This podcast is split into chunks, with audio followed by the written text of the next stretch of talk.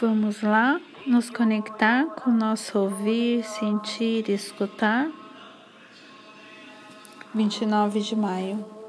Você é o ponto de luz em minha mente, você é o ponto de amor em meu coração.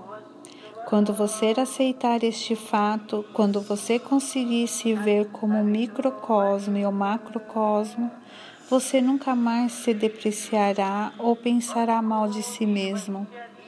Você entenderá que é realmente feito a minha imagem e semelhança, que nós somos um e que nada nem ninguém pode nos separar. E se você sente qualquer separação de mim, a culpa é sua porque eu nunca me separo de você. Você é individualmente que o que eu sou, universalmente. Você se espanta de ter que renascer para poder aceitar estas maravilhosas verdades? Quantas almas se desagarram de mim e se separam tanto e nem colocaram tão alto no céu que eu me tornei inalcançável para elas.